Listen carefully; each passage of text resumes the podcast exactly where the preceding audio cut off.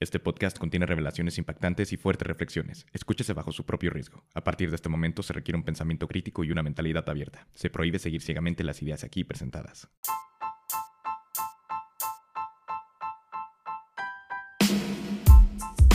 Bienvenidos a Maestría Emocional, el podcast donde buscamos entendernos. Nuestro propósito es aprender a manejar dolores y emociones para regresar a amar como niños y así vivir con mayor plenitud. Con Sebastián Struck.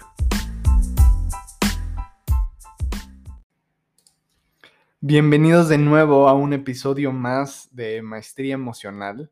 Espero estés muy bien.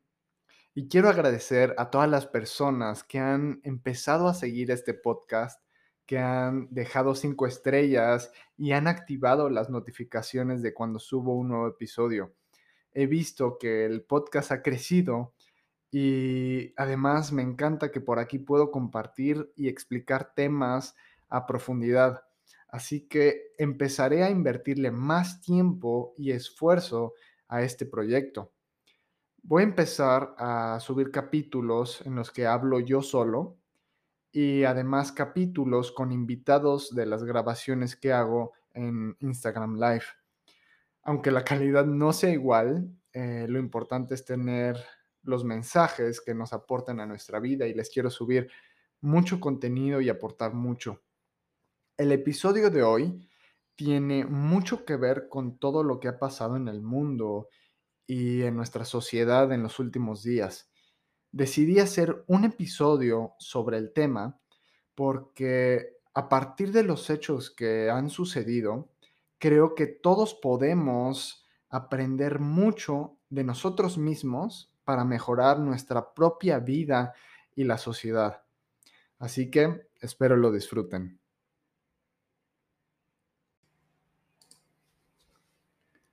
Ocho individuos lo habían rodeado.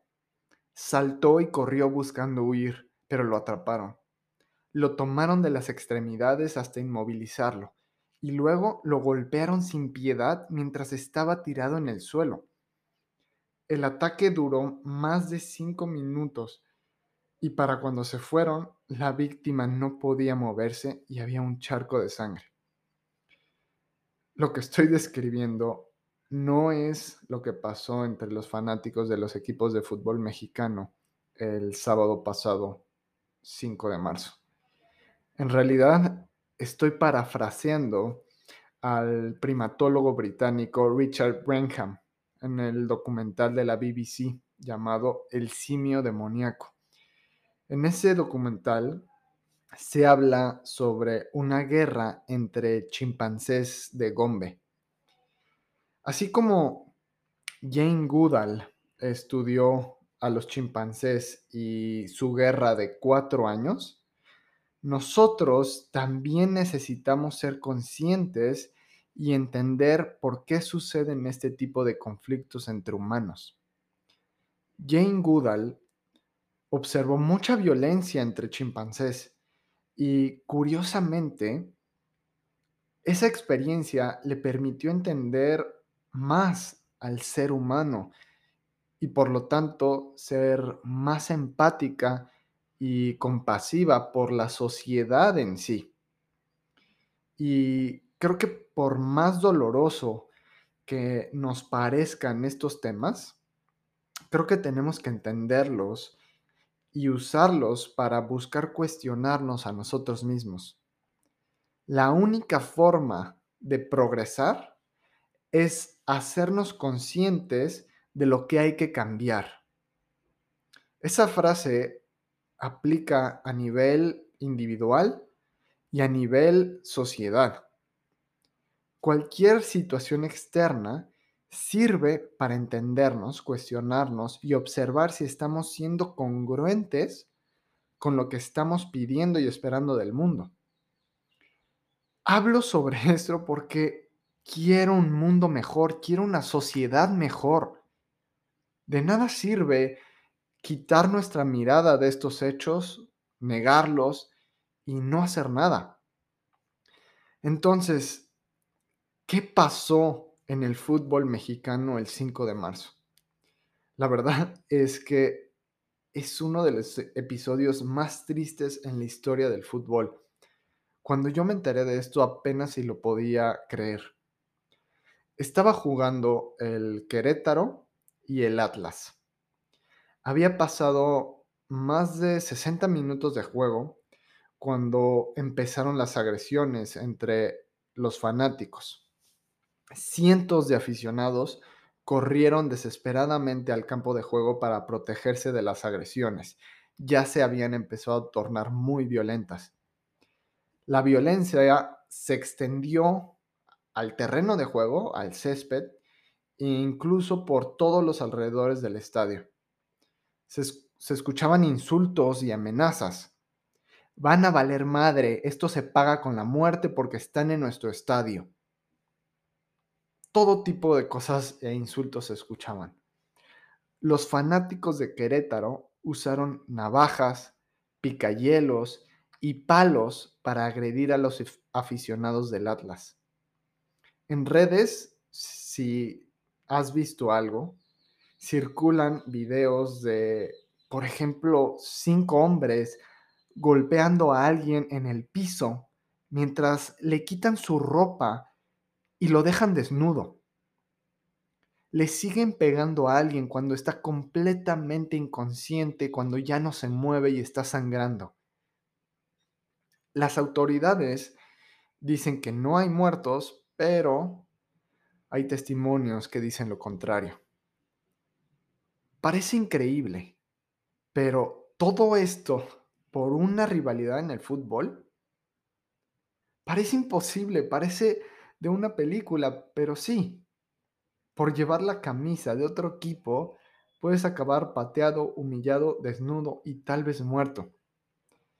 Sé que escuchar todo esto nos provocan emociones negativas. Incluso para mí, yo me quería ir a vivir a Canadá cuando estaba escuchando eso. Pero hay que, hay que ver la situación como es. Una vez que somos conscientes, podemos tener empatía, podemos no engancharlos con, con las emociones que hay. Estas personas son parte de la sociedad. Estas personas que hicieron eso son parte de la sociedad. Si hay violencia, es porque hay personas violentas había leído comentarios en redes de gente diciendo que todo fue planeado. Y creo que siempre es mucho más fácil culpar y decir que hay alguien malvado que hizo esos actos malvados. Pero lamento decir que esto no estuvo planeado y no es por narcos o por el crimen organizado que haya violencia en un partido de fútbol simplemente es un reflejo de que hay violencia en la sociedad. Sé que es duro de escuchar y no nos gusta, pero reconocerlo es la única forma de cambiarlo. Ojo, esto no es algo nuevo y exclusivo de México. De hecho, solo tenemos que revisar la historia.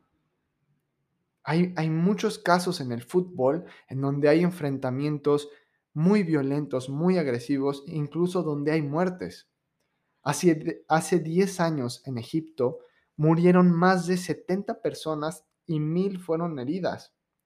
También hay ejemplos de hace décadas de los hooligans ingleses, los irlandeses o las barras bravas argentinas. En ese entonces no había un registro gráfico de los incidentes. Ahora sí, Ahora todo mundo tiene un teléfono inteligente para ver videos de bailes, sacarse selfies de perrito y grabar palizas en un estadio. Entonces, ¿qué rayos hace que aficionados de un deporte acaben generando tanta violencia en otro ser humano?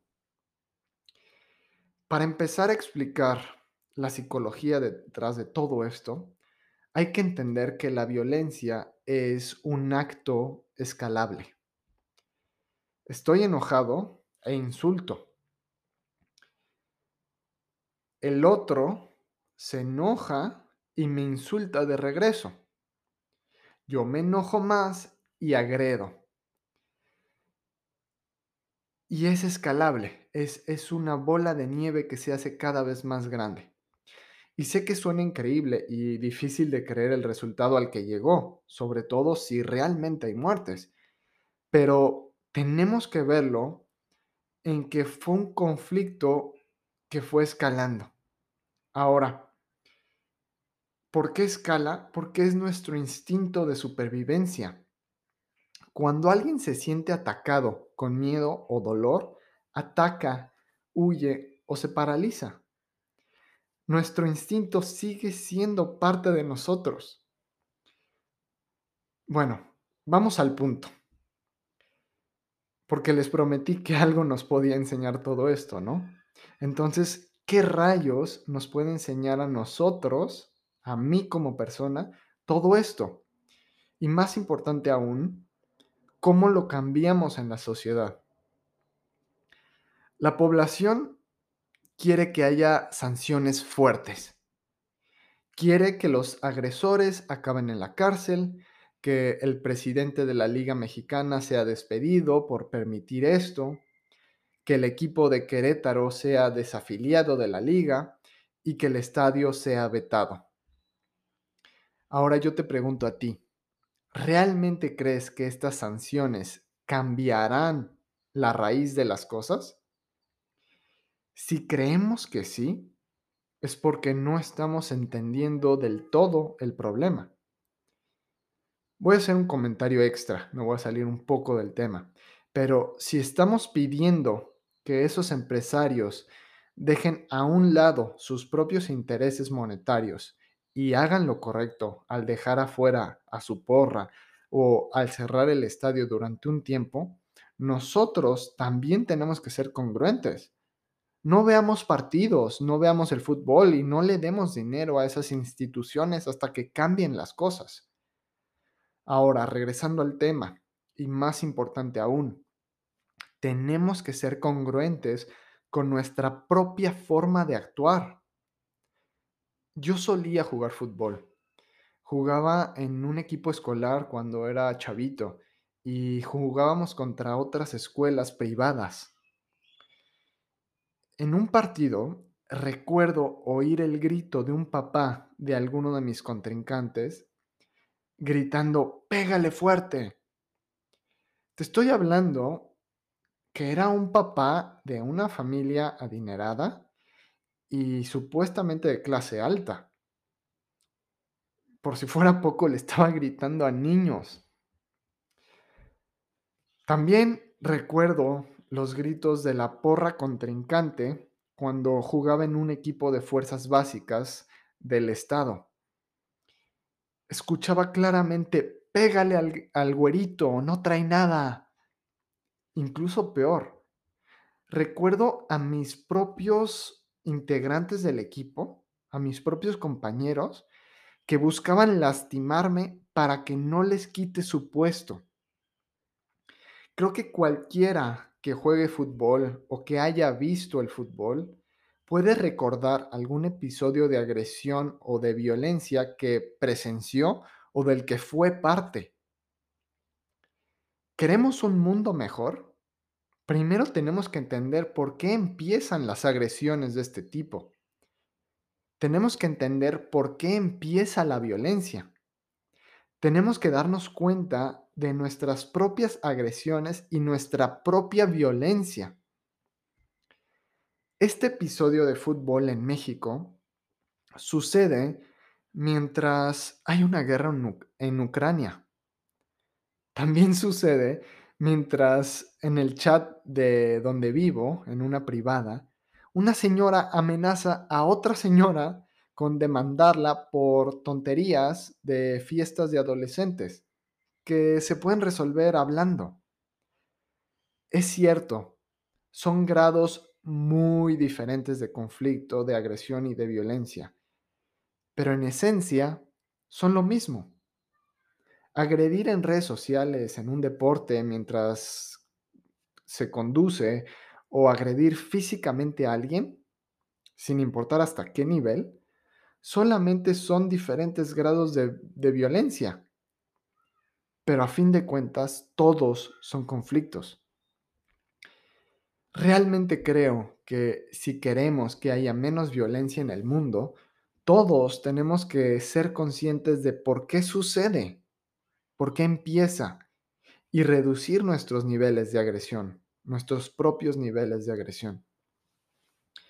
Ahora te pregunto, ¿te ha pasado en algún momento que reaccionas ante algo, actúas impulsivamente y te vuelves irracional?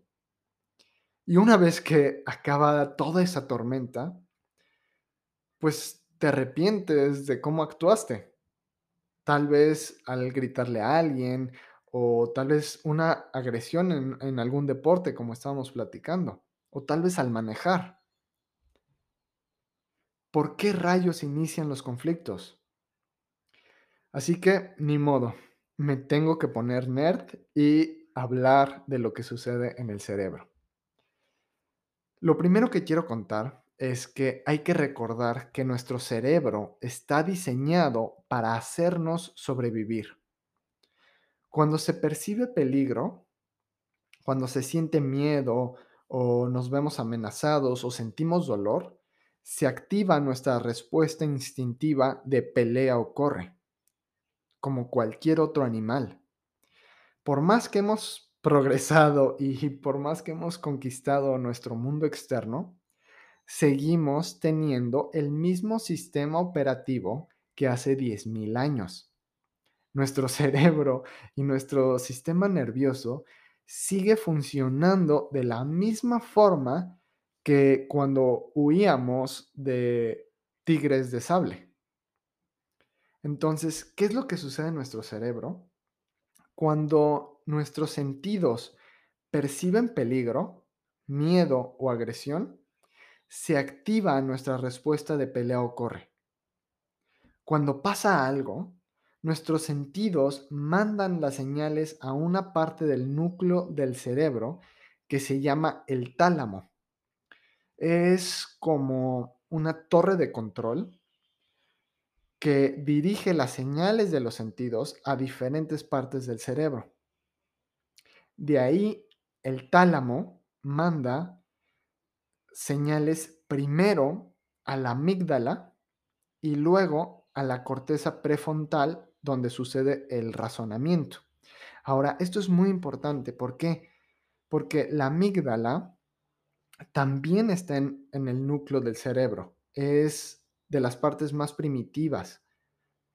La amígdala es la responsable de las respuestas emocionales y más instintivas.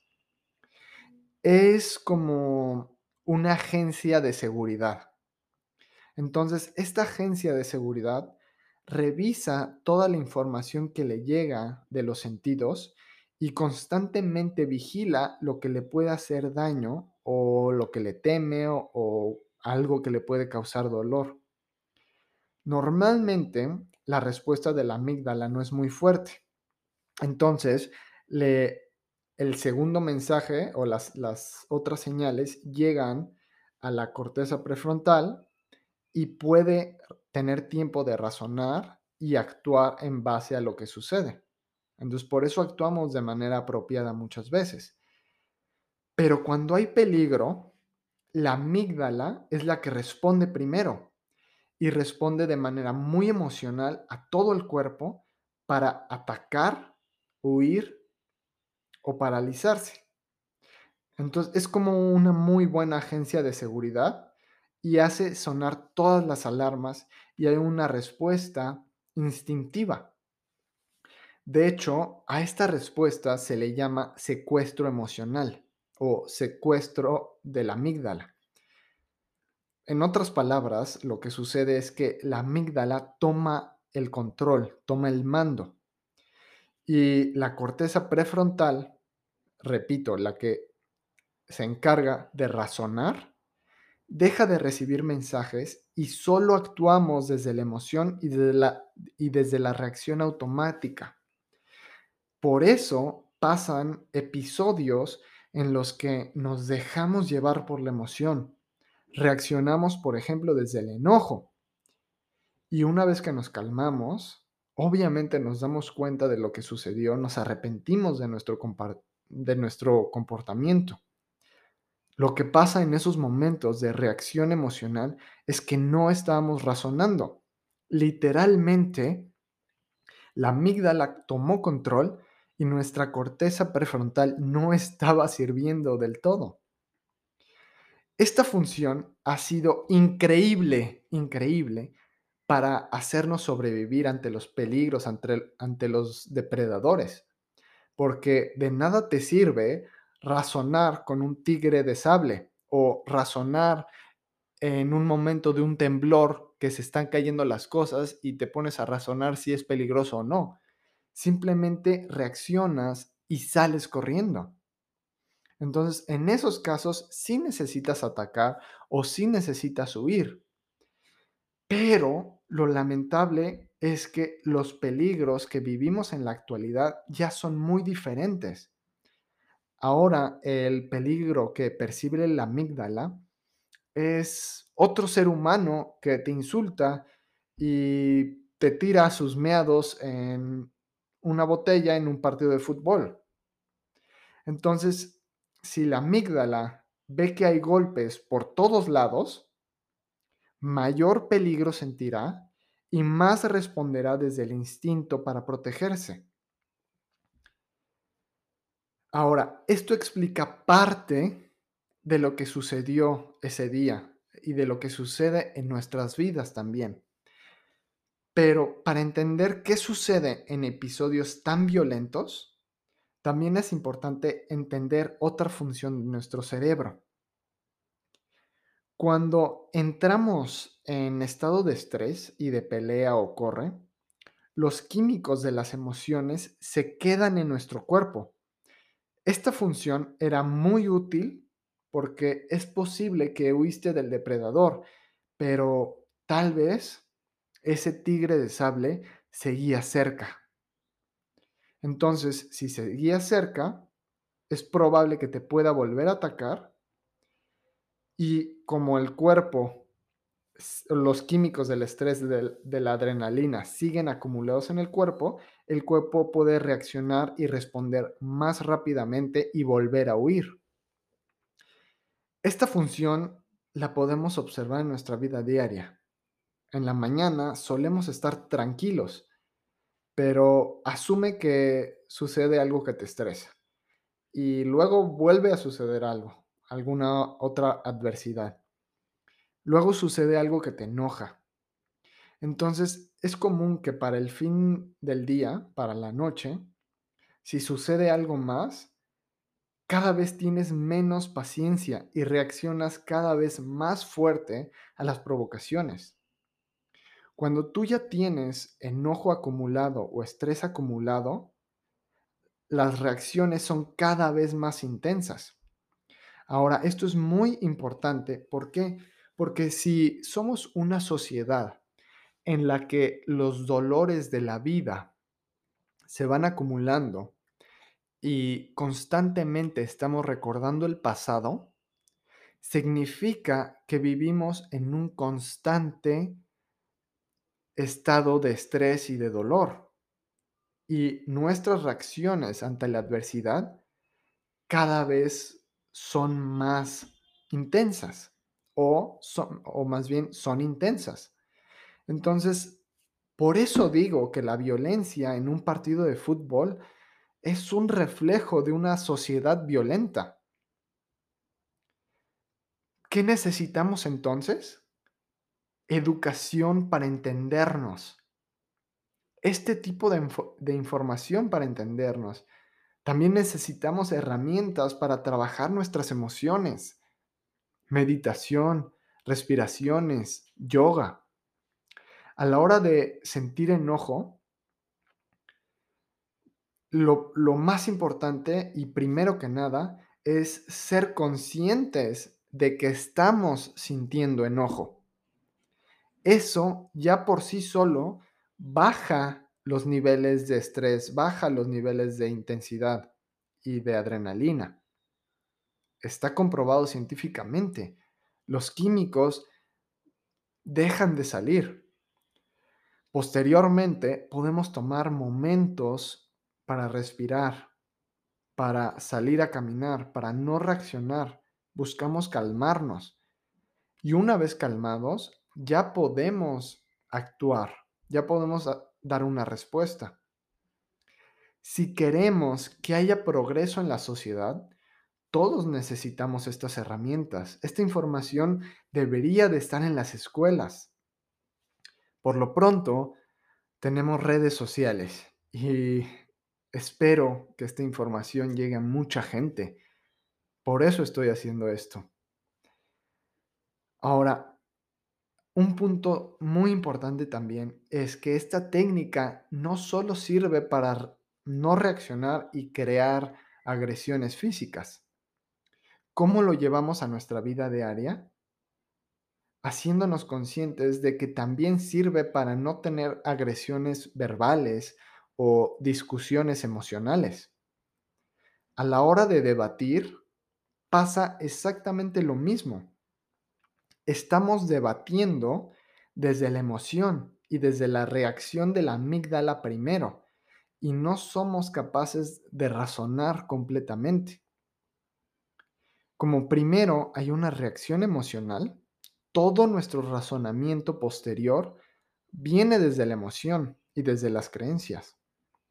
Todo lo que pensamos y todas las ideas que, que buscamos buscan comprobar una emoción que tenemos. Entonces, esto no nos permite razonar del todo. A esto se le llama razonamiento motivado. Por eso, para los griegos era tan importante debatir y observar el mundo sin creencias o sin emociones previas. Hay que entender que antes de ser seres racionales, somos seres emocionales. Cuando solo buscas comprobar tus creencias, y emociones, no sirve de nada. Por eso es tan importante no razonar desde, nuestras emociones, más bien buscar los hechos comprobables, medibles y predecibles. Tenemos que estar abiertos a cuestionarnos y la única forma de pensar completamente racionalmente es cuando estamos dispuestos a poner a prueba y refutar lo que pensamos. Ahí es cuando podemos llegar a verdades, cuando podemos ponernos en los pies de los demás, cuando podemos sentir empatía, cuando dejamos a un lado nuestras emociones, nuestros dolores, nuestras creencias. Yo imagino una sociedad que avanza en este tema emocional, en el que las agresiones y la violencia de todo tipo cada vez es menos, porque cada vez hay más gente consciente. Imagino una sociedad en la que cada vez, una sociedad que es cada vez más abierta a debatir, a cuestionarse, a tener una mente abierta a ideas que cuestionan sus creencias. Realmente creo que es muy importante compartir esta información y que la sociedad cada vez sea más consciente en este tema. El cambio en el mundo se verá cuando haya suficiente cambio individual. Espero este episodio te haya gustado y servido muchísimo y me encantaría que me cuentes en Instagram qué te pareció. Gracias por quedarte hasta el final y nos vemos hasta el siguiente episodio.